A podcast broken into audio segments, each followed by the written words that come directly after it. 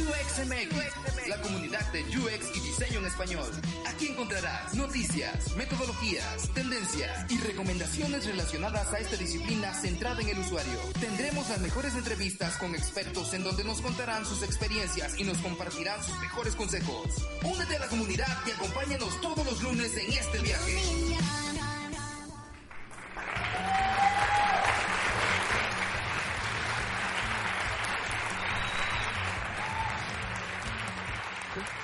Exacto, exacto. ¿Cómo estás, Julie? Muy bien, ¿y tú? Muy bien, también. Sí, la verdad es que eh, el- el- la, la semana pasada y pues la verdad es que nos estuvieron escribiendo mucho, eh, que les está gustando esta, eh, esta, pues esta comunidad de UXMX. La verdad, muchas gracias a toda la gente que, nos escribe, que nos está tirando muy buena vibra, que nos dan feedback, porque nosotros es lo que queremos, que nos den feedback y para ir mejorando. Pero como tú dices, eh, vamos empezando y eso no va a parar. Van a ver que cuando va- vayamos en el 50, van a ver cómo esto va a ser mejor y en el 100 y eso es, es lo, lo- lo- padre de, de empezar y, e ir mejorando en el camino, ¿verdad, Yuli? Sí, así es. Muy bien, Les pues sí. agradecemos un montón, de verdad. No saben, no Ajá. saben cuánto. y el día de hoy, Yuli, el día de hoy vamos a hablar, eh, bueno, como, como hemos visto que, que la gente nos comentó mucho sobre el episodio de, de- de- de las entrevistas que hemos tenido aquí y también en el episodio pasado de, de que tuvimos aquí a Chema, que estuvo muy bueno ese episodio. Si no lo han escuchado, vayan a escucharlo al terminar este episodio.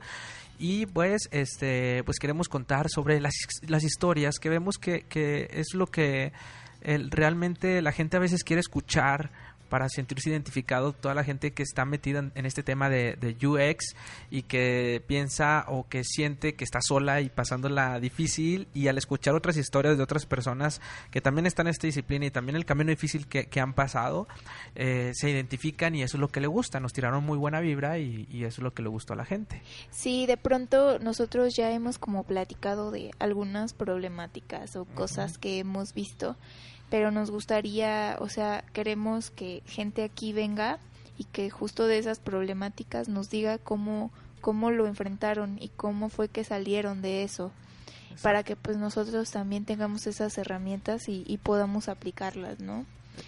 Eh, afortunadamente nuestra comunidad va creciendo, entonces creo que vamos por buen camino. Y pues bueno, el día de hoy creo que me tocó a mí.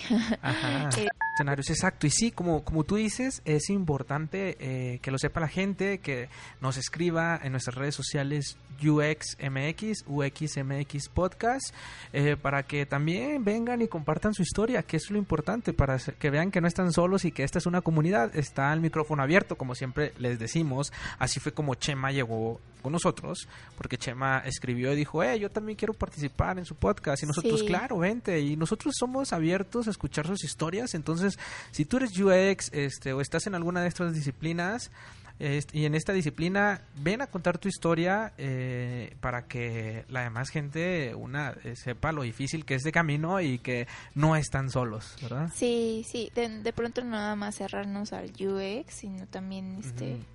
Al branding, al Exacto. service design. Service design. Entonces, pues acérquense, Exacto. chavos. Y el día de hoy, como bien dijo nuestra amiga Julie, nuestra mi querida Tendremos amiga, a Julie. tendremos a, ahora sí voy a presentar a Julie. Bienvenida Julie. Ahora sí vamos a conocer tu historia, que es muy interesante. Ahorita que estamos planeando el programa, eh, realmente eh, nos la estábamos pasando muy bien, eh, riéndonos y cosas así. Siempre algo que quiero tocar de, de entre paréntesis es que ustedes no saben, pero cuando viene un entrevistado a nuestro podcast, las, las buenas pláticas surgen cuando no hay micrófonos y grabando y eso realmente Sí. me causa un conflicto. Porque la- las historias más impresionantes son las que no se graban, pero esta va a ser la excepción, vas a ver. Porque Yuli nos va a contar su maravillosa historia de cómo se fue convirtiendo a lo que es ahora. Y le quiero preguntar a Yuli, ¿qué estás haciendo ahora y cuál es tu proyecto, Yuli? Bueno, pues hace poquito, eh, no sé, bueno, mis amigos lo saben, obviamente pues eh, aquí hablo algo, algo más general, pero estuve en una startup dedicada a mm, reclutamiento, una bolsa de trabajo. Entonces tiene como un mes y medio que, que ya no estoy ahí y actualmente estoy em, como en mi iniciando un proyecto Ajá. en Banco Azteca en el en la banca digital. Ajá. Mi rol va a ser UX manager, es decir, que voy a estar a cargo de del equipo. Muy bien. Eh, voy a realizar workshops y design sprints para resolver distintas problemáticas o issues que se presenten de repente. Y pues sí, es una chambota, amigos. Exacto. Pero la verdad es que me emociona bastante porque creo que estoy en un, en un muy buen lugar en donde puedo hacer pues muchísimas cosas. Y hasta ahorita, ¿qué has aprendido este, ahí en, en lo que llevas eh, con este proyecto? Mm, Pues te digo que no he como entrado ultra de lleno, pero lo poco que me he llevado pues son buenas impresiones. He estado haciendo trabajo de campo en sucursales y pues eh, de pronto en esta semana me van a llevar a- al contexto de, de la gente, de las personas que utilizan el banco Y cómo ellos viven, sus características, etcétera, ¿no? De repente también hay estratos so- socioeconómicos, eh, códigos culturales y pues toda esta esta parte de inmersión, la verdad es que es bastante valiosa para mí, porque de ahí ya te llevas un montón de información ultra relevante para eh, crear servicios, en este caso para seguir mejorando el, el- el producto y también el ecosistema, el, el sistema, todo lo que lo que representa este banco, ¿no? De hecho, es, es un reto muy, muy, este, muy interesante porque es un banco que es el que tiene más sucursales, ¿no? Sí, es el banco que tiene más sucursales en el país, entonces pues imagínate, están en donde ningún banco está Exacto. y pues la gente que está ahí pues también existe, ¿no? Y, y está utilizándolo. Entonces es algo como bien impresionante la, la cantidad de gente tan diversa que sin embargo pues convergen en este punto de utilizar algo, ¿no? Que, es el, el banco, que es el punto de contacto. La plura- pluralidad que hay ahí en Sí, ese banco. exactamente. Entonces, es impresionante. Ajá, te vas a divertir mucho. Espero. Te vas a divertir mucho, mucho, mucho en este proyecto. Este, pero a ver, cuéntanos, cuéntanos cómo fue que, que, que estudiaste diseño gráfico, pero primero cuéntanos, Julie, eh, sobre cómo, cómo te fuiste sumergiendo en todo este tema de, del diseño, este, que estudiaste, por qué estudiaste lo que estudiaste. Cuéntanos sobre, sobre ti, tu, tu, cómo era tu niñez, tu familia, cómo fue siempre todo esto. Sí, pues ah, justo hace rato te comentaba esto que dices que fuera del micrófono también platicamos mucho. Ajá. Em, yo soy eh, la hija más pequeña de una familia y mis hermanos son mucho mayores. ajá. Entonces yo siempre crecí como eh, un poco aislada, ¿no? Ok, ajá. Del mundo. Sí. y ¿Cuántos porque, años te llevan tus hermanos? Eh, uno me lleva 15 y el otro 11 años. ok. Y tú eres la única niña. Yo soy la única niña, La entonces mujer. pues fue así como un poco extraño todo, ¿no? Eh, cuando yo era niña, pues siempre estaba como solita, Ajá. tenía como pues, gente con la quien jugar, o sea, no tenía primos pequeños porque la diferencia de edad era mucha. Ok. Mm, la única gente como amigos así de mi edad, pues eran los de la primaria o el Sí. kinder, ¿no? Y eso pues a veces. Entonces, este, siempre estuve, ese tiempo que tuve yo sola me servía para hacer mis propios juegos, hacer mis propias reglas, Ajá. este, inventar mis propias historias, como que me daba mucho espacio a mi a imaginación, imaginación, ¿no? Así de, pues, puedo hacer lo que, lo que sea. Ajá. Tenía como un jardín enorme, entonces pues ahí siempre estaba. Mi papá estudió veterinaria, entonces tenía un montón de animalillos Wow. ahí también. Ajá. Y pues ese era como mi mundo. Suena así como si fuera una niña eh, pueblerina, Pueblerina. salvaje, ¿no? y, y eras muy, o sea, entonces creciste en este ambiente muy, este, muy aventurero, ¿no? Sí, era muy aventurera cuando era niña. De verdad me sorprendo así. Este, mis papás me debían haber odiado en ese, ¿Por qué? en ese momento. Porque me gustaba siempre, bueno, donde yo vivía había como mucha eh, bosque. Ajá. Entonces había ríos y a mí me gustaba pues ir, ¿no? Y Ajá. mis papás a veces me llevaban. Entonces cuando iba, eh, aprovechaba para escaparme e irme así a explorar el bosque y no me importaba nada, ¿no? Y pues ahí Ajá. tenías a mis papás bien preocupados de dónde estaba. Siempre te perdías. Ajá, pero pues era como una onda que tenía que me gustaba descubrir, me gustaba como ir más allá, ¿no? Ok. Entonces como romper esa Ajá. esa barrera que pues cuando eres niño no la ves tampoco tanto. Entonces pues me gustaba eso, me gustaba mucho inventar mis historias, este eh, Tienes cuentos. inventarme roles, tenía me gustaba escribir y leer mucho cuentos. Ajá. Entonces esa era una parte de, de mis hobbies también. ¿Los escribías así? ¿Tenías una libreta o, o, o como los compartías o no los compartías? Este, mm, sí tenía como una, una libretita en donde escribía así cosas de repente. Y, y también me, en la escuela pues era mucho de estaba en el club de lectura y así. Entonces pues me gustaba leer ahí mis cuentos no enfrente de mis amigos. ah, o sea, tú, tú te parabas enfrente Sí, y leías tus cuentos, no sé qué- aprovechabas. cuánto valor tenía para hacer esas cosas. Oye, pero tú no les decías que era tuyo. No sé, o sea, Ah, ellos ya. sabían y, tenía como esa habilidad para contar historias y- e inventar historias. Wow. Entonces eso pues me gustaba bastante y era como bien de, ah, síganme y todos me seguían, ¿no? Sí. Entonces O era muy extraño, sí. ¿Y, y, ¿Y qué edad tenías cuando hacías esto, escribir tus cuentos? Más o menos. Mm, como- pues, digo, ¿A qué edad Tenía empezaste? como mm, cuatro o cinco años más o Ajá, menos. Seis, siete y ya pues ya después vas creciendo y ya te enfocas como en otras cosas, ¿no? Ajá. La adolescencia y todo Sí. eso. que terminan con tus ilusiones.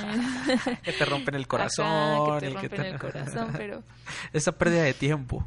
sí, exactamente. Pero ya, este, la verdad es que no me quejo mucho de mi Ajá. niñez, aunque estuve un poco solitaria, pero sí tenía siempre esta perspectiva, ¿no? Además también me gustaba este hacer mucho música porque estaba en un en la bandita de música de la escuela, entonces Wow. pues este igual ¿Qué eh, tocabas? Yo tocaba guitarra y cantaba. O sea, siempre bien creativa. O sea, tú Ajá. Ay, escribías. ay, obvio. este, sí, obvio, soy bien creativa.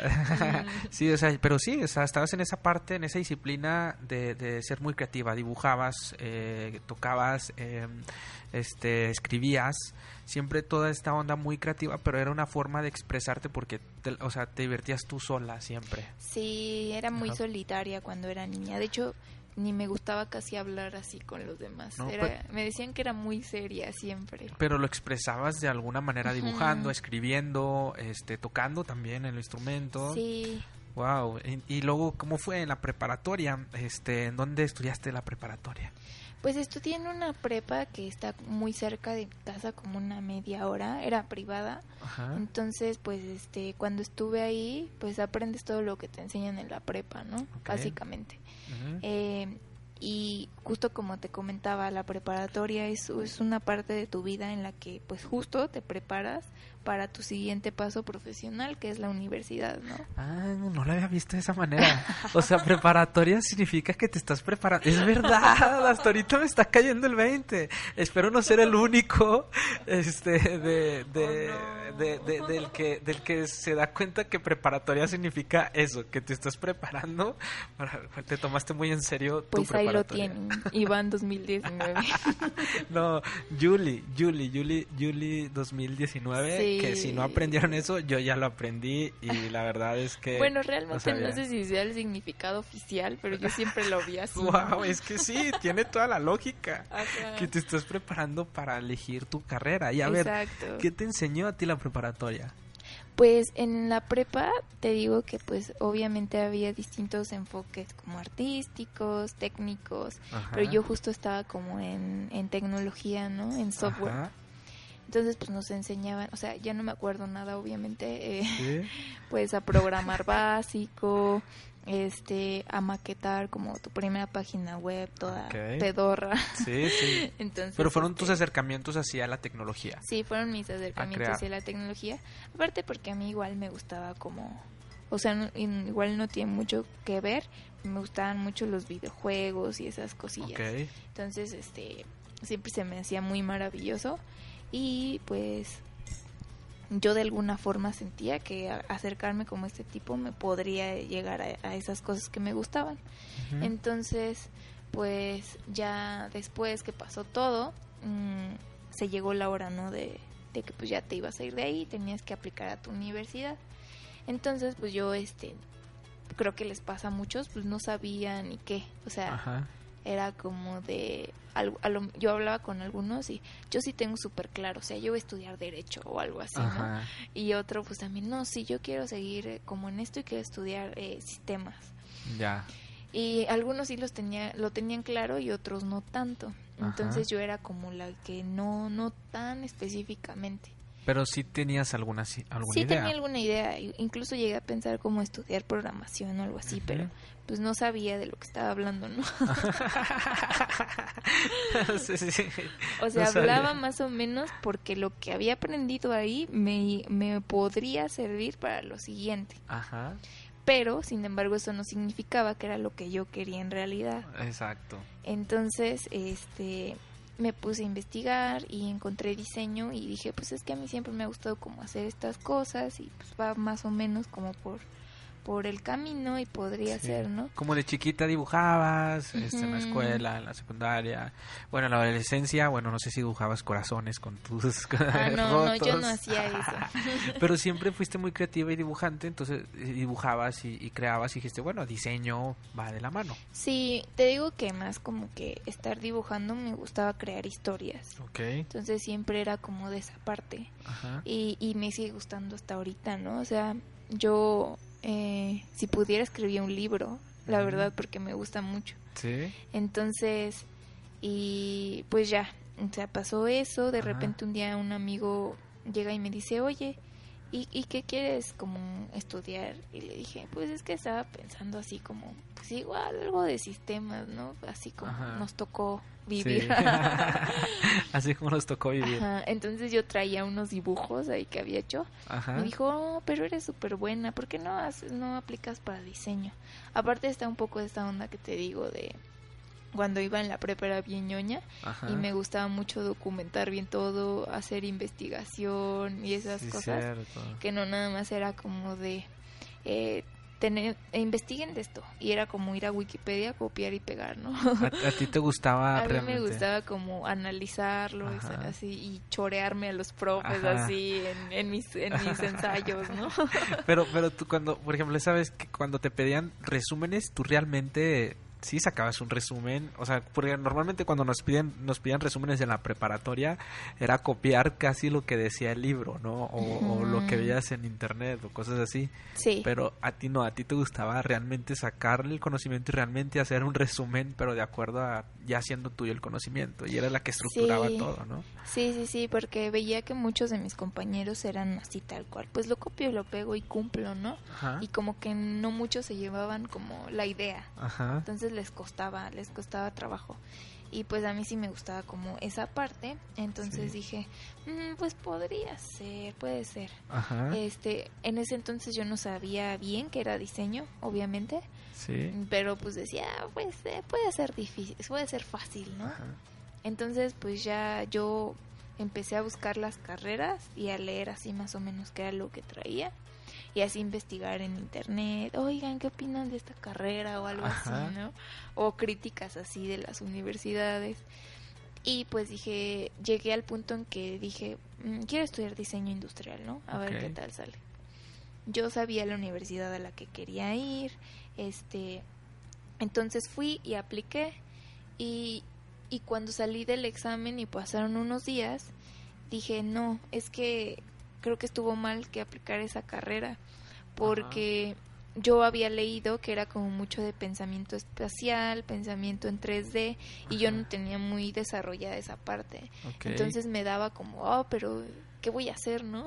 si yo no sé eso. Ajá. Entonces, este, dije, no, pues lo aprende, sí, pero no me sentía como cómoda, era como este sentimiento de, no, o sea, eso no es lo mío, No, no, lo tuyo. Ajá. no lo voy a lograr, porque como yo lo había leído era como más de objetos y más como de espacios, Ajá. mm, que también de repente, pues, todo el diseño tiene que ver, ¿no? Pero. Pero sí, en ese momento yo dije, no, pues la cagué.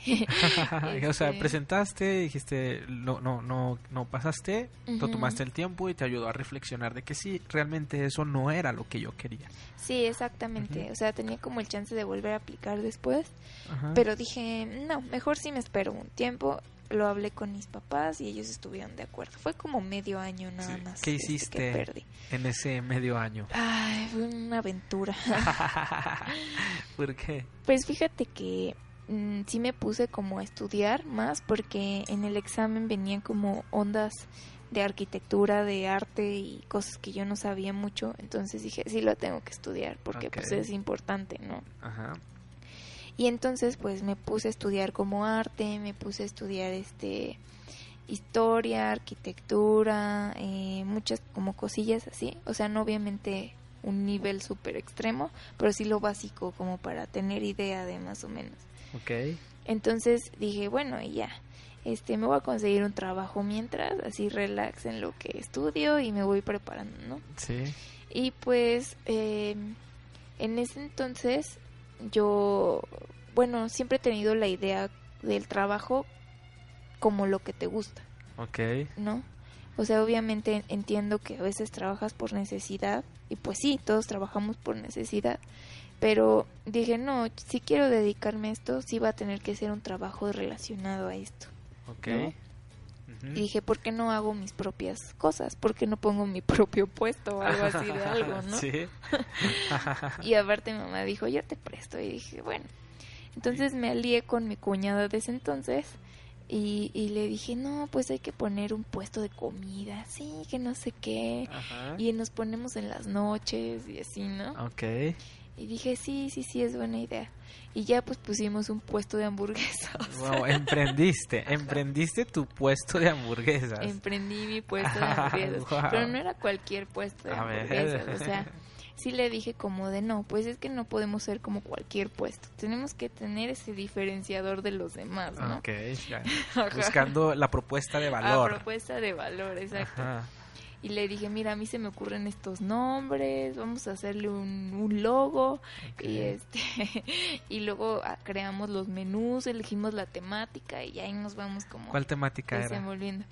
Em, ¿Cuál era la temática? muy- pues mira, la temática era como onda de terror, Ok. entonces este nuestro nombre era Burger Hill. De hecho ni siquiera sé si todavía está en Facebook, Es yo creo que no, sí. búsquenlo ya. Yo lo voy a buscar y si y, y ya ah, y mándenle el mensaje, por favor. Burger Hill, así es. ¿Cómo es el logo? ¿Cómo es el logo de Burger Hill? No, no. ¿O ¿De qué color? El logo era como una hamburguesilla, así con como con alas de murciélago, Ah, Bueno, ahí así está. raro, ¿no? Vayan ya. O sea, cero técnica de ejecución, todo mal, pero eran mis principios de diseño, ¿no? Vayan ya a buscar Burger Hill en. Facebook. Instagram todavía no estaba. No, ¿verdad? Instagram todavía Pero no Facebook estaba. puede estar. Facebook sí estaba ya. Burger Hill y mándele. ¿Tú ya eres administradora de ese? No, ¿No no, sabes? ya no digas esto. bueno, súbanle y mandan un mensaje. Si lo a- encuentran, porque creo que ya no está. Ajá. Si lo llegan a encontrar, busquen y mándenos un mensaje de que lo encontraron por medio de nuestras redes sociales de UXMX. Ahí nos mandan un DM y ahí por favor nos malvado. que si lo vieron. Entonces ese fue tu puesto de hamburguesas, creaste. Sí, ¿Cómo se fue llamaba mi- alguna el Se menú? llama Burg... Ah, no, este, el menú... ¿Qué, qué tipo de hamburguesas, nombres Pues tenían? es que teníamos varias. Era como la vampiro, la zombie cowboy. ¿Cuál era la que más te pedían? La, es que creo que la zombie cowboy, porque era Sí. así como con aguacate, guacamole, así cosas súper. Porque es zombie cowboy. Pues no sé, se me, se me ocurrió porque pues como era esta onda eh, mm, de terror, era como si tú fueras una fiesta de disfraces de terror, Ajá. pues te encuentras al zombie, te encuentras a este, al vampiro, Ah, ya, ya, te ya. encuentras a este... mm, Ah, yo iba a decir Drácula y vampiro, pero es un poco lo lo, mismo. mismo. Pero el monstruos así. Sí, a la momia, este... Así se llamaban los- las hamburguesas. Sí, eran como eso, porque sí lo imaginé como, pues es como si fueras una fiesta de disfraces Ajá. y esos personajes nos pueden servir de nombre para las hamburguesas. o Vaya, algo toda así. una temática. Cuando Sí. creaste, ahí ya, ya, ya se veía tu, tu onda de que vamos a diseñar, vamos a crear toda la experiencia. Sí, era lo que queríamos lograr. Obviamente fracasó porque éramos muy jóvenes, pero es, es lo que te digo. eh, aprendí que pues eh, no podías tener un puesto de hamburguesas en donde nadie lo viera, Ajá, ese, fue, fue lo que más aprendiste ahí. Sí, porque pues nuestro público objetivo no llegaba ahí. Ajá. Entonces pues no estábamos bien posicionados, ¿no? No. Pero y- bueno, me, me gané un cuanto dinerito de eso y ya después pues dije, ya X, ya, me voy a poner a, a aplicar para mi, Tu examen. mi examen. ¿Y, y cuánto duró ¿Cuál? El, el, el puesto? Seis meses, cinco o seis meses. Ok. O sea, aguantamos un ratito, Sí, ¿no? sí la aguantaron. Tú hacías las hamburguesas y todo. Yo hacía todas las hamburguesas. Hay que probarte. Tengo que probar hamburguesas. Sí, ¿Cómo ya te tengo quedan? ahí este. A ver cómo te quedan, a ver si es verdad que haces muy buenas hamburguesas. Y quiero que me prepares la zombie cowboy.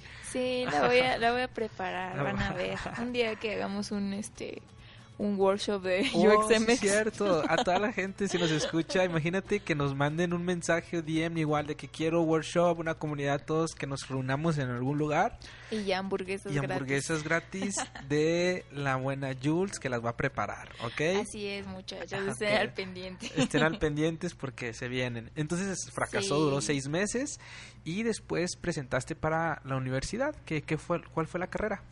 Eh, pues ya igual estaba en la UAM porque te digo que investigué las universidades y eh, según el como el approach que Ajá. quería, pues estaba eh, más en la UAM que en las demás. Ok. Y pues las otras eran de paga y yo no tenía dinero para una escuela de paga. Entonces era súper buena oportunidad.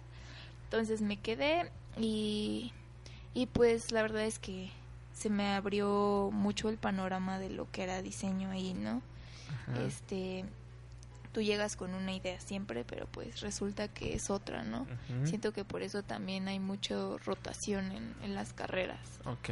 En mi caso no fue tan así porque sí sabía más o menos cómo, cómo era la onda, ¿no? Mm, Tenías, tenías ahí opciones de universidad, tú investigaste. Sí, eh, investigué, investigué el plan de estudios de la UNAM, el de la Ibero, el de la Salle, el de la UAM, hasta el de la UAM, pero pues como que de todos, pues me, me llamó más la atención la UAM y Ok. pues cuando algo se me mete en la cabeza es como, no, va a ser ahí, va a ser ahí porque va a ser ahí. Ok. Entonces ahí- estudiaste en la carrera. ¿Qué te dejó la universidad? ¿Qué te gustó? Am, pues lo justo lo que me gustó en la UAM y por lo que lo busqué era que tenían una metodología de diseño que ellos mismos establecieron. Ok. Entonces, eh, eso como que me, me gustó mucho y me sirvió mucho porque pues era como de, hay un todo un detrás de esto que estás haciendo, no nada más es un algo visual que pégale esto, pégale el otro y ya, ¿no? Entonces, eso me gustó bastante. Durante toda la carrera siempre tuve clases de metodología y clases de aplicación o talleres Sí. lo, lo cual pues este era muy bueno pero era justo lo que te estaba mencionando no o sea había como este no se veía esta liga entre la metodología y la práctica Ok. siempre era como tomabas tu clase de metodología y ya Ujú. y tu clase de taller y ya O sea, todo separado. Ajá, era como separado.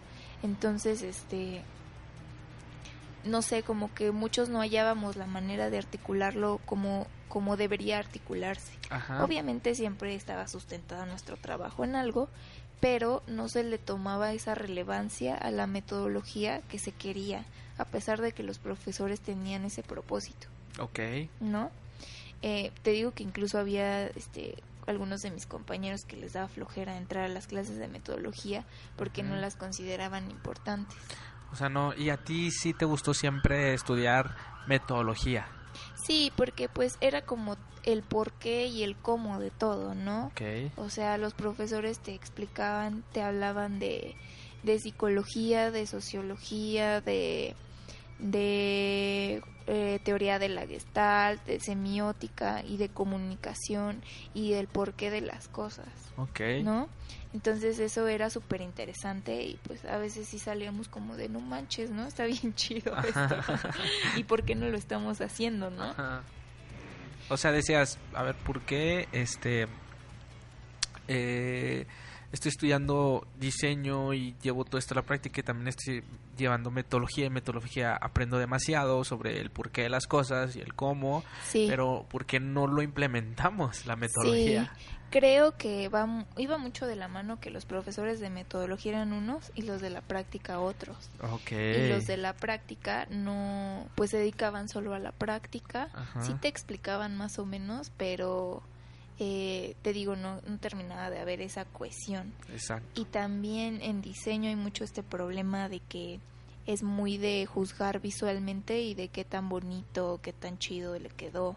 Entonces, pues sí había como estas ondas de el que es más cabrón haciendo ilustración o haciendo ciertas cosas, pues recibe más la atención del profesor, a diferencia de alguien que a lo mejor le cuesta, pero que tiene como ya un proceso muy descrito y pues le cuesta porque precisamente está tratando, ¿no? De- de saber cómo lo tiene que hacer y no nada más saltarse al entregable.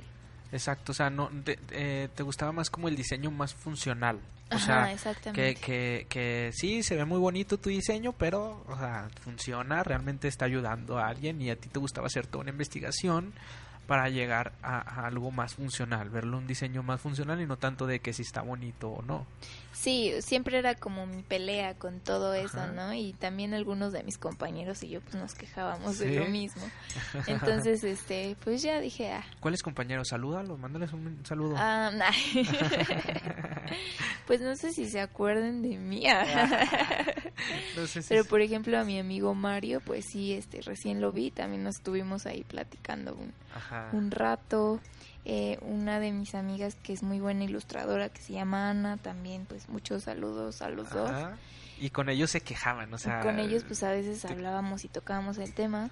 Mi amigo Raúl, que le mando saludos, que saludo. pues con él me quejado desde la universidad hasta ahorita. Hasta ahorita todavía sigue, Ajá. sigue escuchando. Sí, exacto. sigue escuchando el buen Raúl. Gracias, gracias por el support. Así, Raúl, muchas gracias por siempre escuchar las Sí, quejas de sí, Yuli sí. desde la universidad. Que aguante, eh, Raúl. Ajá. Este, y, y entonces, este, se quejaban de esto, precisamente, Sí, de, este, sí, de este sí. problema. Sí, y también como que no hay ese espacio para ver qué es lo que está en el exterior, ¿no? Sino Ajá. que siempre es de, de mí para adentro y de la de mí para adentro de la universidad y no hacia lo que hay afuera.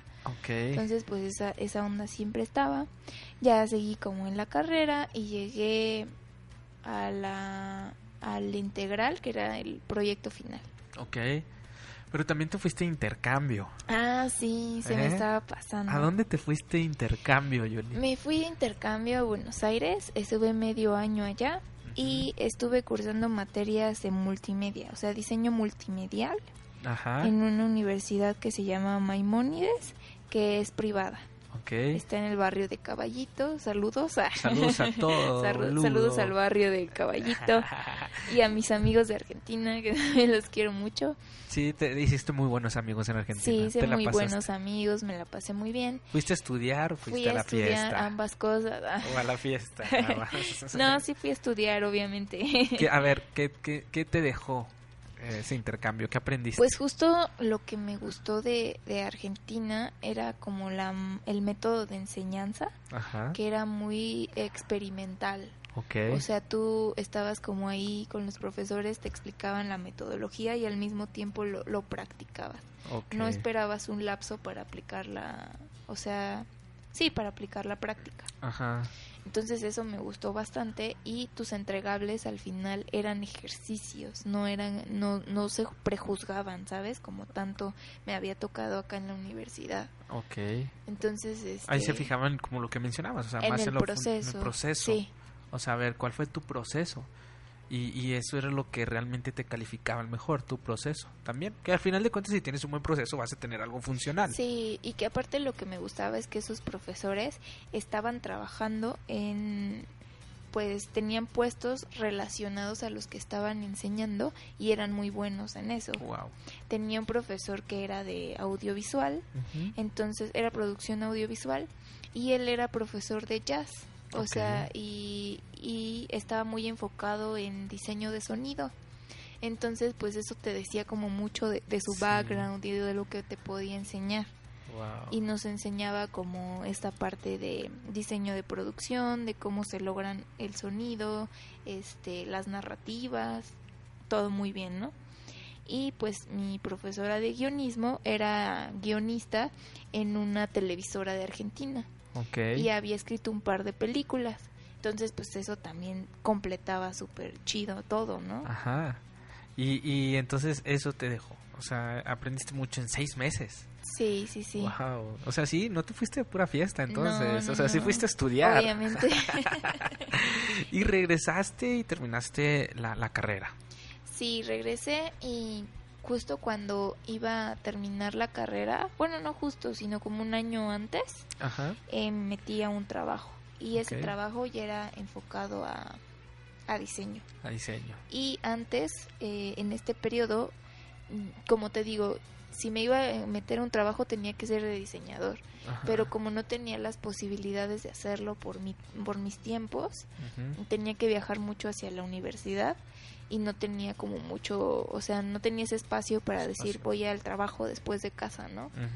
Entonces empecé a hacer freelance, Wow. Te Ujú. freelanciaste. me freelanceé. Wow, qué chido. ¿Y, y, y qué, qué fue eh, lo difícil que se te hizo ser freelance? Porque es muy difícil Sí. ser freelance. Pues al principio encontrar los clientes, ¿no? Creo que es como lo más difícil Sí. siempre. O sea, hacerte tu cartera de clientes, tener los contactos adecuados para encontrar el trabajo.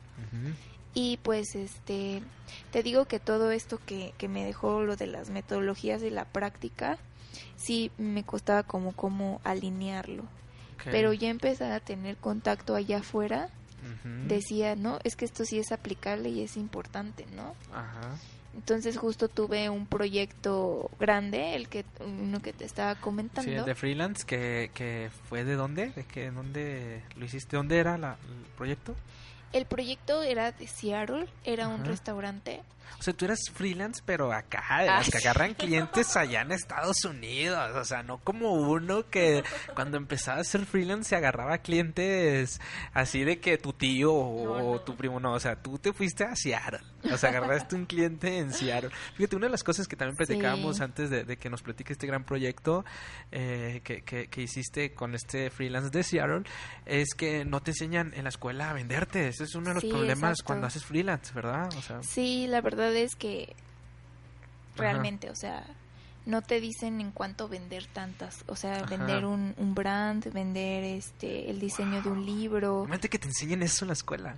Sí, o sea, de repente llevabas como clases administrativas, Ah. pero realmente no era la gran cosa y ni te resolvían tus dudas, ¿no? Exacto. Pero ya dije como de, no, pues, o sea, cuando me tocó este proyecto, fíjate que sí también fue un parteaguas en mi carrera, Ajá. porque pues era diseñar no para México, sino para Estados Unidos, ¿no? Sí.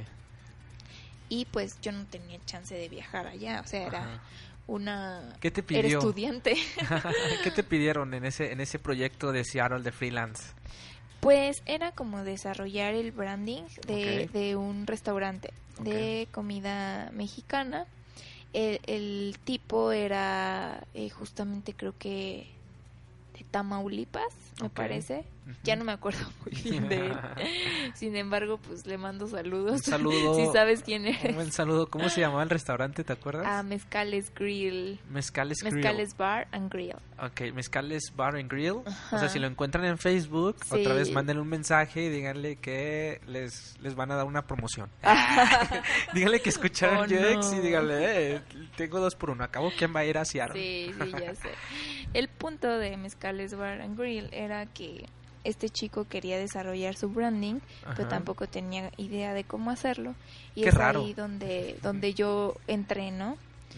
Bueno, no te voy a hacer nada más así como el loguito, sino que pues sí le hice una serie de preguntas porque tenía yo que yo ser muy cuidadosa con esas cosas, ¿no? ¿Cuánto le cobraste, Yoli? Mm, ay, pues no sé si era poquito. No o mucho. dilo, nada más dilo. O sea, fue hace tiempo. O sea, puedes decir cuánto le, Le cobraste. cobré 12 mil pesos. 12 mil pesos. Ok, 12 mil pesos a un proyecto de... cia- O sea, la verdad Sí, es, que, sí. es que lo hubieras O cobrado sea, en pude haber dólares. cobrado mucho más. Sí, Sí, me pagó en dólares, pero pues yo haciendo la conversión fue eso, ¿no? Tú aquí en México que me paguen en dólares. No, pudiste haber cobrado... pude haber cobrado mucho más, pero es justo esto, ¿no? De no Ajá. saber asesorarte en esas cosas. Exacto. Y aparte decía, pues estoy morra, o sea, tampoco es como que tenga mucha experiencia, pero es un buen proyecto. Es el síndrome del impostor del que hablábamos hace poco ahorita, cuando estamos comiendo, es el síndrome del impostor que tenemos todos, ¿verdad? Eh, pero entonces, ¿qué proceso le hiciste a, a este, proyecto este proyecto? Pues mm, un poco aquí sí tuve como que intervenir eh, planificándolo todo. Ajá, Mm, yo sabía que pues no podía estar ahí con Ajá. él porque pues no iba a viajar a Seattle así dos, tres veces a la semana para ver qué había, ¿no? ajá. O sea, duras penas me alcanzaba para el pasaje a mi escuela. Pues jamás. Entonces, pues fueron como mucho de estar hablando por Skype y por teléfono. Y ya le pregunté, oye, ¿y este, y de qué es tu restaurante? No, pues somos, este, vendemos comida mexicana, este es el menú, bla, bla, bla. Ujú. Ay, ¿quiénes son los usuarios que van? O sea, la gente que va ahí, que, este, ¿quiénes son? No, pues es gente mexicana que vive acá, que viene. También tenemos como a gente local que a veces se viene a sumar a ver qué hay porque les gusta mucho el mezcal y esas cosas, ¿no? Y pues también está como mm, otro tipo de, de consumidores que, que pues no nada más vienen como para ver, sino que les gusta la comida mexicana porque ya la han probado en otros lugares. Ok. No necesariamente son mexicanos y pues les atrae, les llama la atención. Ajá.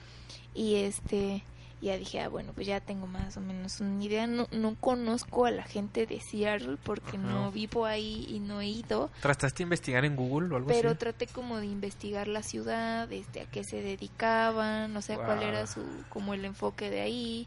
Este, tengo entendido que están cerca de Canadá, Ajá. entonces pues este, se hace sí muy es- buen- se hace muy buena música allá. Ah. Realmente se hace muy buen rock, ¿no? en verdad. Ahí o a sea, poco. Sí, en verdad. Sí, Allá o sea, como que yo lo interpretaba que era una ciudad multicultural, Ajá. realmente, que era muy cosmopolita y muy moderna. Ajá. Entonces, este, algo que estuviera viviendo ahí tenía que adaptarse a eso, ¿no? Exacto. O sea, este, y más por el público que me estaba diciendo que tenían.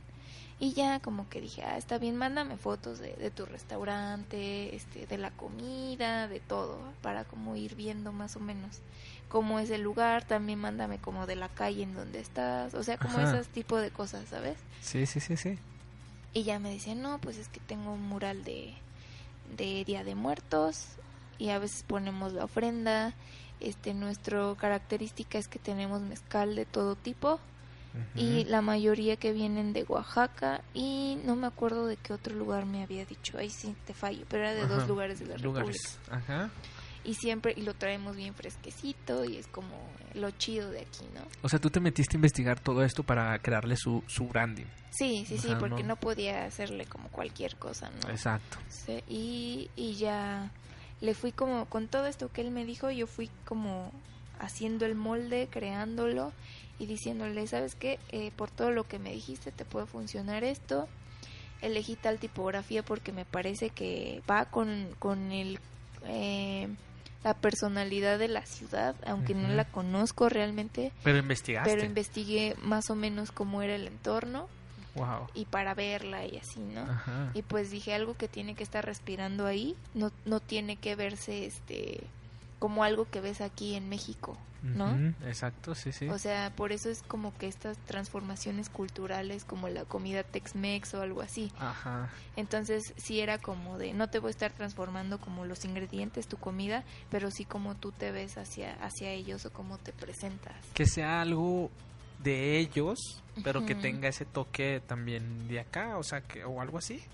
Sí, sí, o sea, que, pero exactamente. que sea algo O sea, algo de aquí que vive allá, ¿sabes? Wow, lo, lo, lo explicaste de Ajá, maravilla. Exacto. O sea, eso, eso trataste de, de, de- de- Bueno, eso plasmaste en su branding, de que sea algo de aquí, pero que vive allá. Ajá, Wow. exactamente. Y pues Ok. cuando vives allá, obviamente te adaptas al Ajá, lugar. Al lugar, sí, ¿no? sí, sí, claro. Entonces, eso lo trataste en tu branding y diste Sí, todo sí, sí. esto y nada más le cobraste 12 mil pesos. O Sí. sea, ay, Ay. Julie.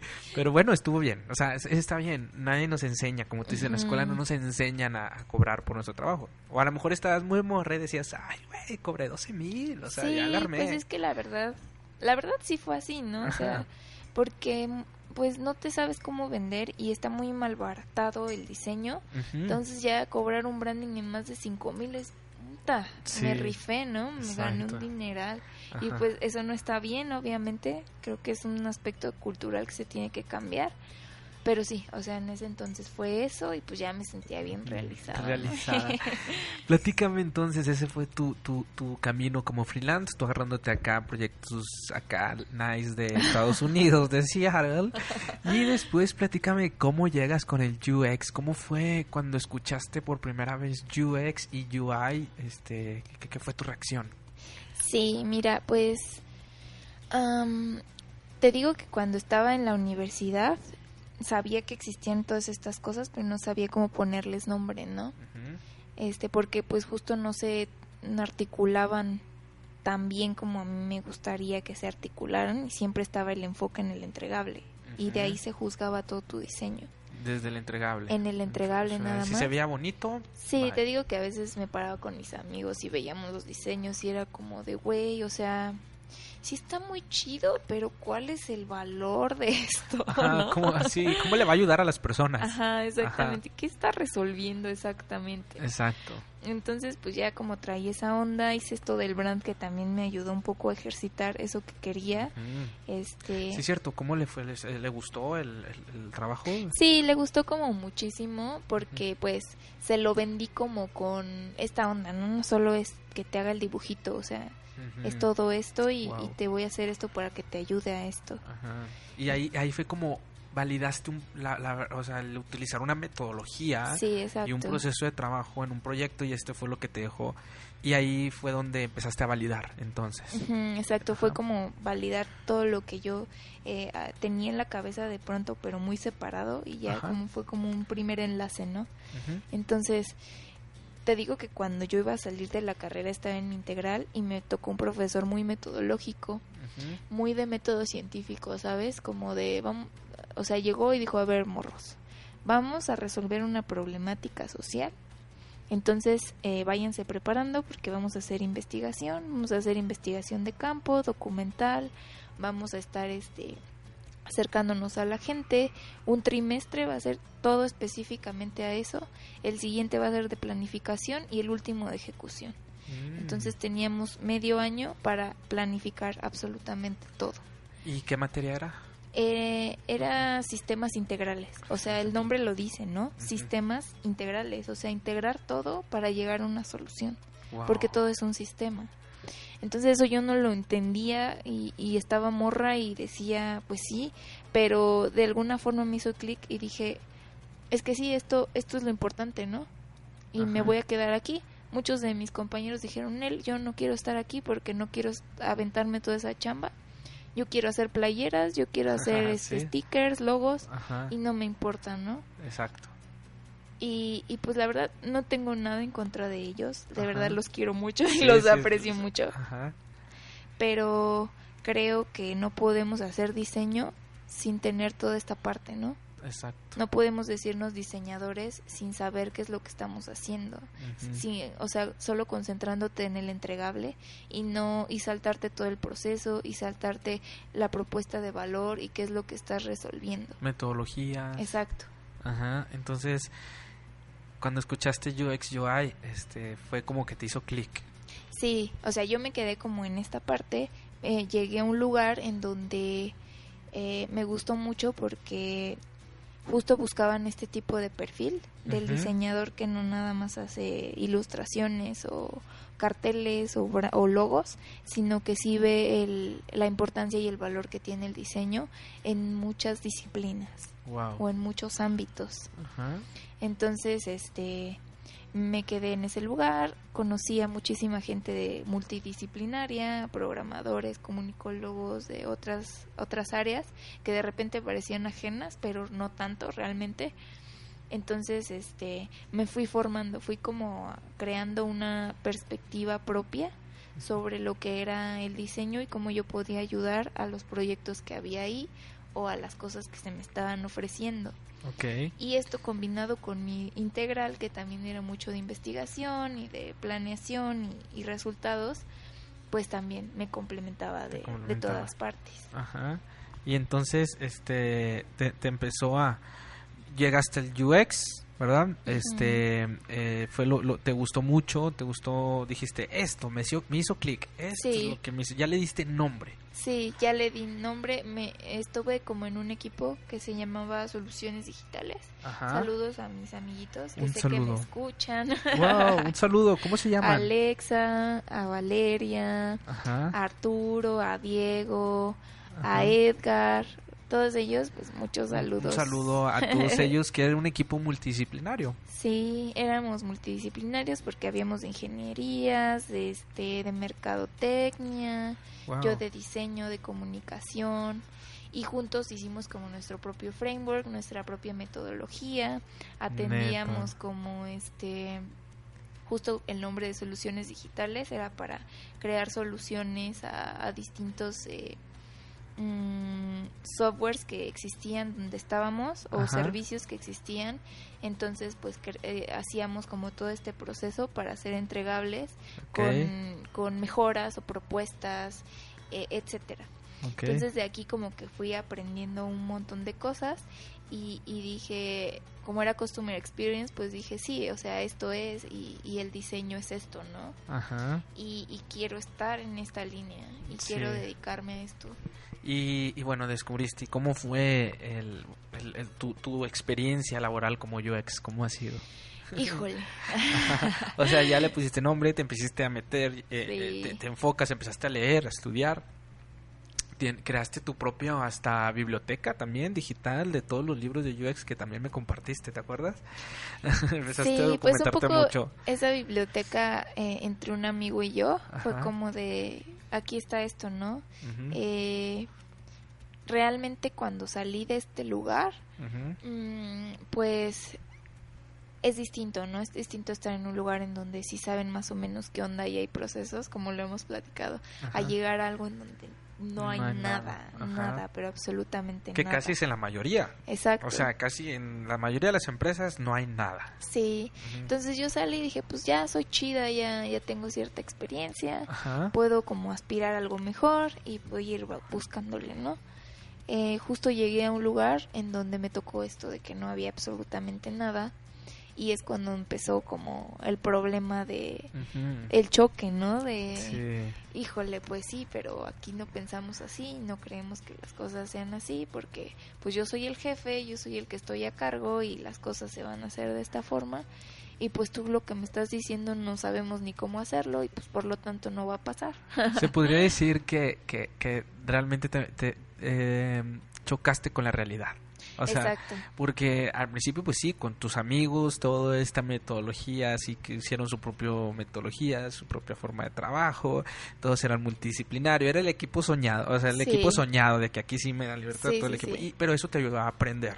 Pero después cuando diste el, bran- el brinco para ver, ahora sí salir y te voy a tener más retos, ahí te topas con la realidad de que realmente eh, no es así, o En sea, todos que, lados, ajá, ¿no? que está muy complicado encontrar eh, con esa cultura Sí. trabajos y, y empresa con la cultura de, de UX, ¿no?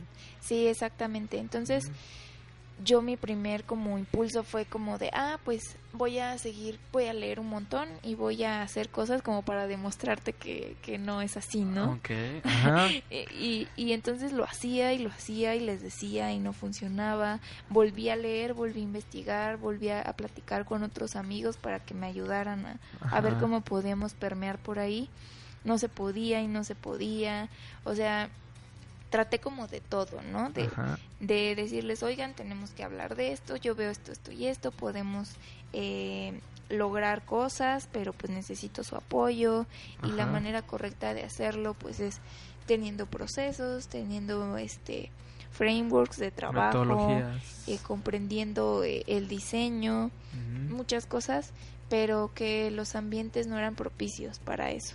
Ok, y, y eso eh, te, te ha sido el reto, me imagino, ¿no? Como Sí, ha sido como lo más grande y fíjate que me ha pasado o me pasó justo en, en empresas que están dando el paso al- hacia la transformación digital, Ok, ¿no?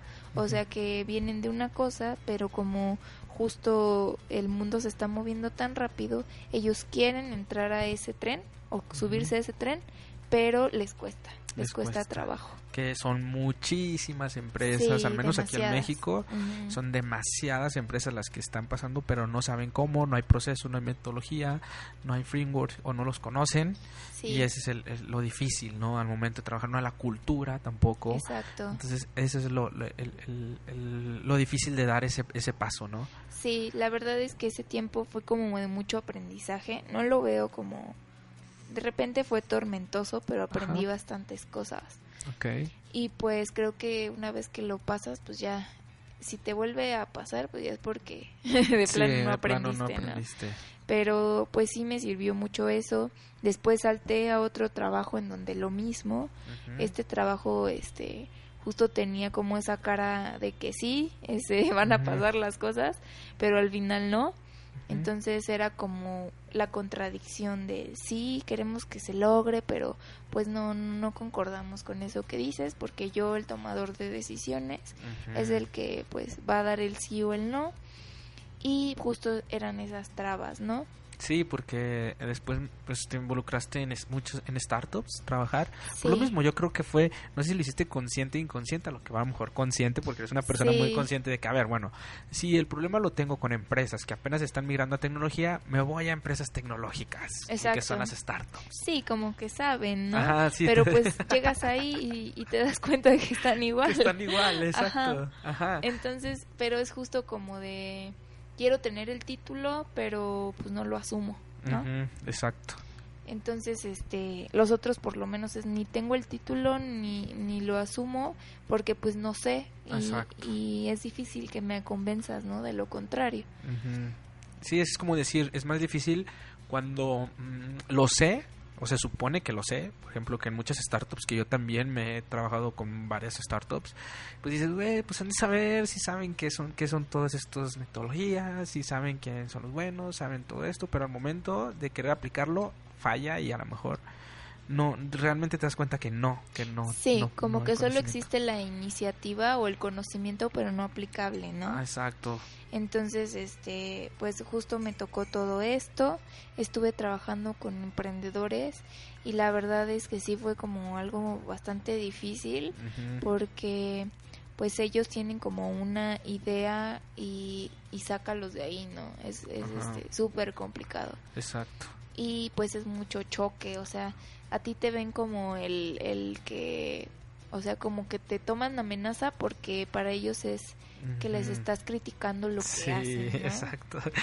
sí, me imagino. O sea, a mí me ha tocado muchas, muchas veces estar de ese lado y es súper complicado porque, pues, sí es como si tú fueras el enemigo, ¿no? Sí, porque es que decir, a ver, ¿por qué hiciste? O sea, y hasta cuando llegas a preguntarles, ¿no? De que, a ver, ¿por qué hiciste eso? Eh, ¿De dónde se te ocurrió? No, pues se me ocurrió a mí en la cabeza. A ver, pero Sí. ¿cómo? O sea, es que no va por ahí, ya hicimos esta investigación y hasta sienten que le estás, lo estás atacando porque es su idea. Exacto. Entonces, hacer la suya eh, les duele cuando las atacas y es el ego y eso es lo que realmente hace que no crezcan las empresas o las startups y por eso yo digo que por falta de metodología y, y que por esa falta de metodología y esa falta de proceso y que aparte tienen mucho ego, este, es lo que y estoy que seguro, a lo mejor son más variables, pero es por el hecho de que cada nueve de cada diez empresas truenan, Sí. eh, emprendimientos truenan. Sí, totalmente. Y pues te digo que sí es como, ha sido de muchas confrontaciones con tomadores de decisiones, Sí. sobre todo cuando eres mentora o consultora, que es un poco lo que me tocó a mí. Ajá. Eh, es difícil, es muy difícil encontrar ese punto. Y no es porque a ti te falten los skills adecuados de esta apertura o de ser empática y escuchar, sino que también eh, cambiar el mindset es bastante difícil. Es difícil cambiar el. Y pues tienes que tener justo, pues tal cual, la apertura para decir, es verdad. Este, me lo está diciendo por algo y pues él sabe de lo que está hablando, por eso él está aquí, ¿no? Exacto, por eso, por eso está aquí trabajando de ese puesto, porque él exacto. sabe. Ujú. Y, y cuándo fue, porque es muy difícil, como es una disciplina pues prácticamente nueva, o sea, entre comillas, eh, ponerse el puesto de UX, por ejemplo, porque a lo mejor, a lo mejor está escuchando gente que quiere ser eh, UX, eh, que le gusta mucho todo esto de- de- del diseño y que tiene una concepción del diseño realmente funcional y pero dicen no es que no tengo experiencia o sea cómo aventarme a buscar un trabajo de esto si no tengo experiencia Eh, tú qué le dirías a toda esa gente que nos escucha no porque si nos han escrito Sí. y nos dicen eso. Pues efectivamente, o sea, pienso eh, y estoy segura de que no puedes decir un día voy a postularme para UX porque pues eh, medio hice unas pantallas. Ok, O sea, no. Creo que sí tienes que estudiar y especializarte y preguntar. ok, ujú, No, no es algo que se aprende fácil, es algo que se tiene que practicar y que en la práctica lo vas aprendiendo. No es un título que te dan de un día a otro. O sea, sí, tiene, sí es todo de práctica y experimentación totalmente. ok, Yo, yo diría, un poco como yo, yo lo hice, ajá, pues sí fue justo tener esta concepción y crítica propia del diseño ajá, y saber cómo enfocarlo, ¿no?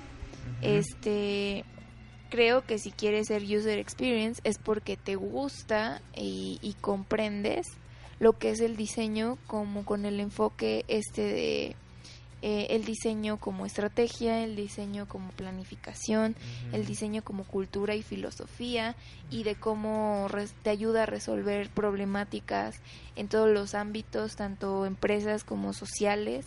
Entonces, si tú quieres, creo que va por ahí el perfil que, que aplica en un UX, ¿no? Ajá, ok. Sí, esos son los skills que debe tener un Exactamente, UX. o sea, justo como esta esta pasión y esta vena por querer aprender, querer platicar, querer ir a campo, ver cómo pasan las cosas, eh, trabajar con equipos multidisciplinarios, estar abierto a todo lo que la gente tiene por ofrecer y cómo tú puedes hacer como un compilado de todos para que eh, no nada más sea lo que tú piensas, sino lo que piensan los demás.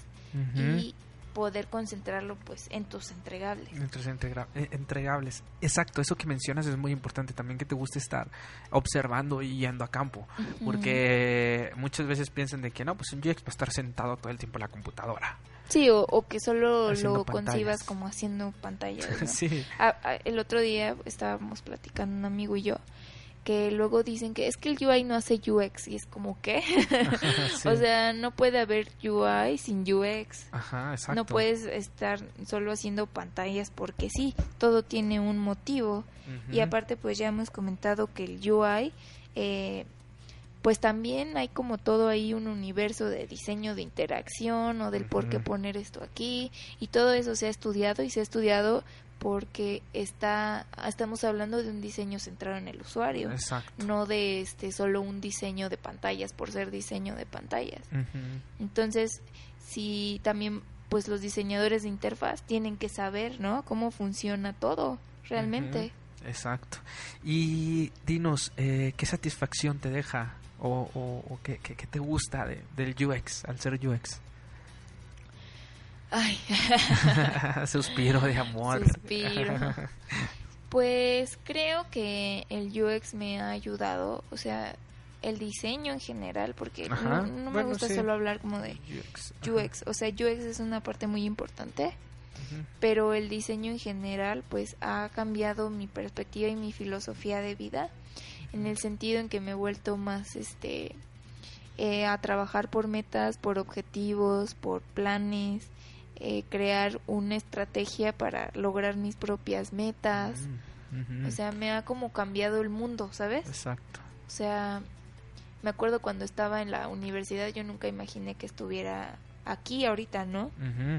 O sea, sí me concebía como, pues voy a hacer libros o algo así y ahí me voy a quedar. Ya. pero como que eh, justo cambiar la perspectiva al diseño como una herramienta, como estrategia, te abre mucho el panorama Exacto. y te das cuenta que es aplicable en todos los ámbitos, no nada más en este en diseño por diseño por diseño. Exacto. ¿Y por qué empezaste este podcast? ¿O no? pues bueno, ya les bueno, les hemos comentado muchas veces, ¿no? Ajá. Este la verdad es que viví muchas cosas eh, como UX, como diseñadora, como persona que sé que pueden mejorar, ¿no? Exacto. y, y que justo tener un espacio en el cual tú puedas como expresarlo y saber que hay gente que también está pasando por lo mismo y, y que este espacio de alguna forma le pueda ayudar como a resolverlo o, o pensarlo para resolverlo mejor, pues es como un ganar-ganar, ¿no? Exacto. Y más por esto que, que decíamos, que no hay muchos espacios de conocimiento libre.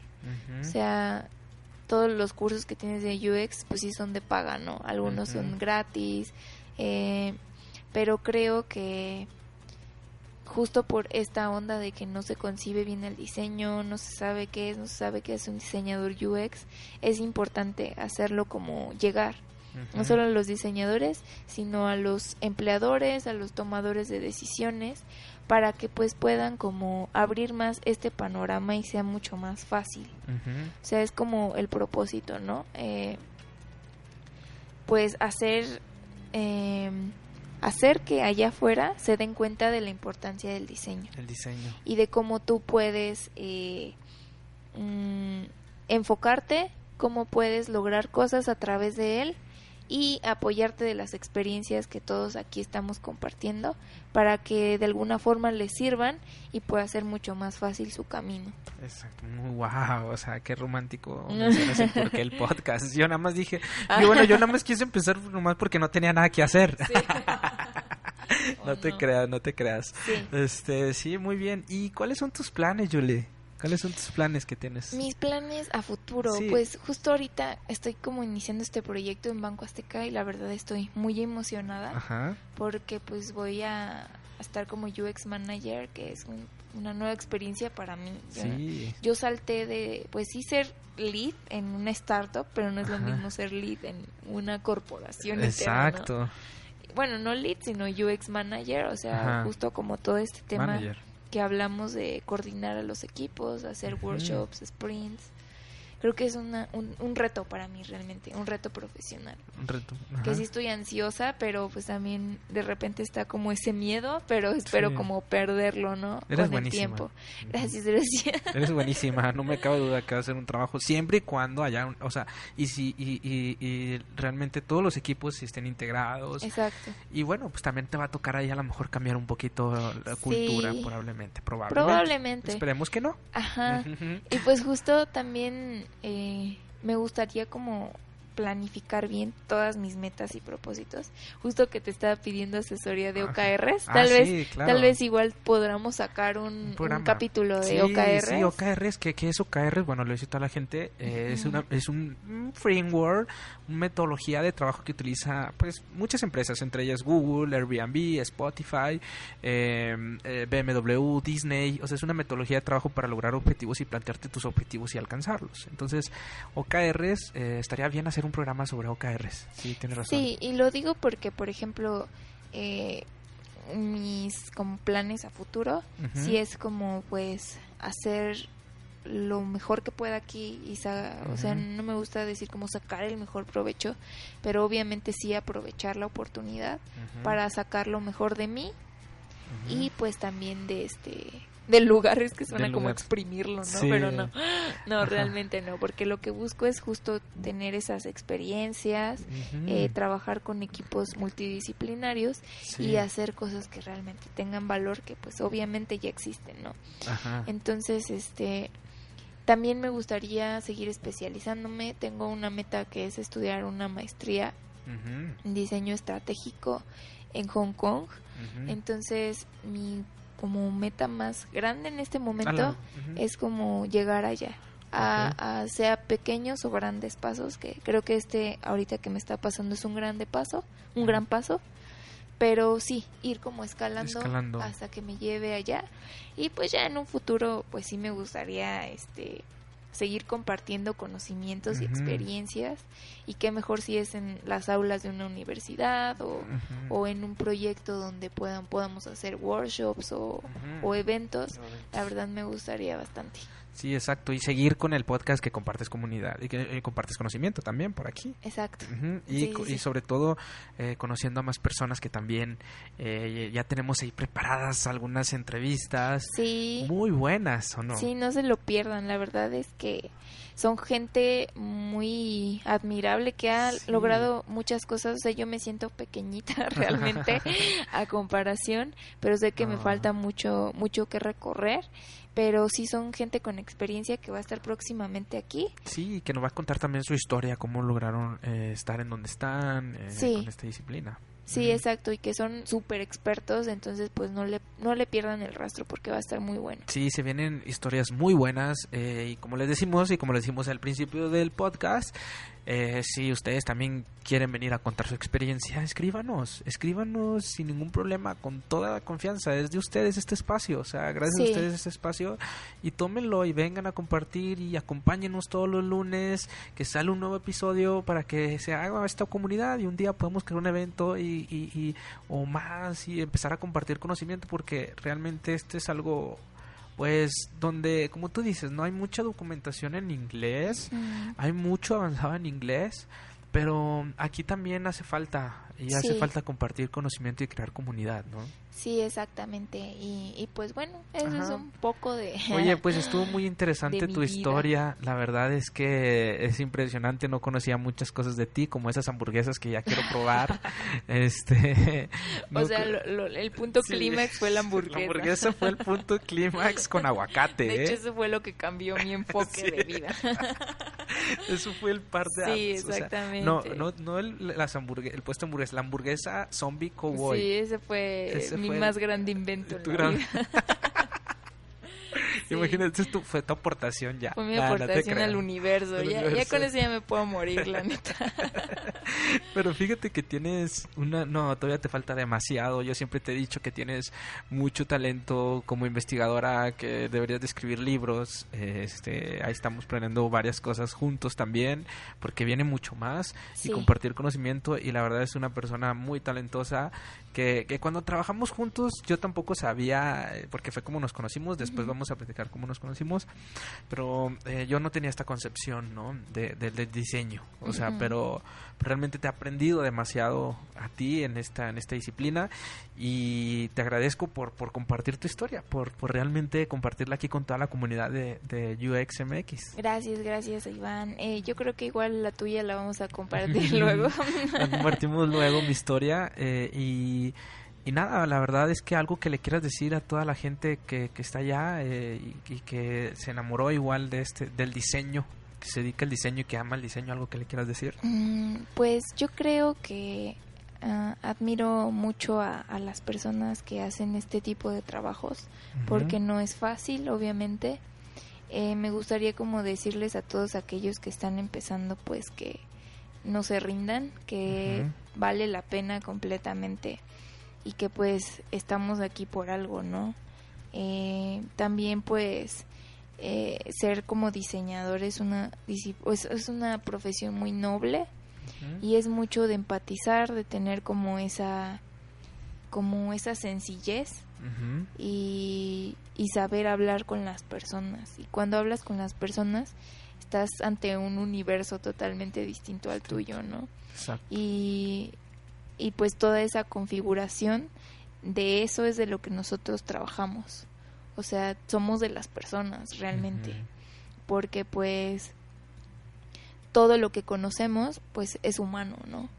O sea, no, nada, como dice el dicho, nada humano es ajeno o algo Sí, así. No, no, lo o no. Pero sí. Ajá. Sí, entonces como las comunidades, este, todo es muy importante. Yo. Ese acercamiento sí lo, lo necesitamos y muchos nos lo volamos. ¿no? Porque pues yo estudié y, y yo sé, aunque, aunque sé que todo tiene como un porqué de allá afuera y de las personas, a veces decides no hacerlo, ¿no? Exacto. y, y necesitamos como mucho esa parte. Entonces pues acérquense a sus usuarios a, a la gente platiquen con la gente. Eh, no nada más lleguen como yo soy el diseñador sino yo soy una persona más y voy a escucharte y voy a entenderte. O sea como que hace falta mucho eso y los invito a que lo hagamos. Porque al final pues todos somos parte de las de las comunidades todos somos personas y todos creamos lazos no e historias E historias. Que por último, este, estar leyendo un, una- un libro de storytelling y, y Ah, me sí. recordó a que, como siempre, libros que recomiendes a la comunidad, algo que se te venga ahorita, algún libro Pues que puedas justo recomendar. ahorita creo que el que les puedo recomendar es el diseño como storytelling de Ellen Lupton. Eh, justo es como todo, lo aborda como eh, el contar una historia, como si fueras tú el que lo está presentando desde un escenario, ¿no? Eh, justo aborda como las narrativas, cómo empiezan, los clímax, el eh, ah, cómo contarlo, pero desde productos digitales y servicios digitales y la importancia y relevancia que tiene. Perfecto. Entonces, ese libro, ¿cuánto te costó? Ah, pues me costó como 550 más o menos Ajá. en, en librerías El Péndulo, entonces si tienen una librería El Péndulo cerca, pues vale la pena. O por Amazon. O por Amazon lo pueden pedir, creo que está más o menos lo Sí, mismo. en Kindle está como en 200 pesos o algo así y en físico está como en Sí. 450, algo Sí. así, no me acuerdo. También hay otro de eh, editorial eh, Gil Ajá. Y está en, no me acuerdo, como 50 pesos más, por ahí así. Y también es de storytelling. Ese no lo he leído, pero pues igual estaría chido que lo compraran si lo pueden conseguir. Ajá. Y, y, pues también lo consiguen en, en cualquier En librería. cualquier librería. Ajá. Perfecto, ese es el, ahorita el que recomendaste, el libro que estás leyendo ahorita, pero en otros programas estaría padre hablar sobre libros que has leído, ¿ok? Sí. Porque tienes una biblioteca grandísima. Sí, luego libros. les, igual y si quieren, les puedo pasar como muchas eh, bibliografías sobre eh, libros de diseño de UX. Eh, por ahí los tengo. No me acuerdo de todos porque sí son bastantitos. Sí. Pero pues sí puedo seleccionar como los los mejores, Los mejores. o los que les pueden ayudar más y pues ya se los mando. Y pues sí, compren, si tienen o si pueden, pueden comprar este de storytelling. Eh, si no, también el de la editorial Gustavo Gili, pues también está cool. Ese no lo tengo, pero Ajá. pues estaría cool que lo que lo compraran y ya nos cuentan a Nos ver cuentan. a ver qué tal. Y pues este creo que por el momento nada más. Exacto, no, pues muchas gracias, Julie, por, por, por tu historia y nada, nos vemos la próxima semana a toda la gente. Sí, gracias por escucharnos. Bonito inicio de semana y pues diviértanse mucho. Hasta luego, bye. Bye.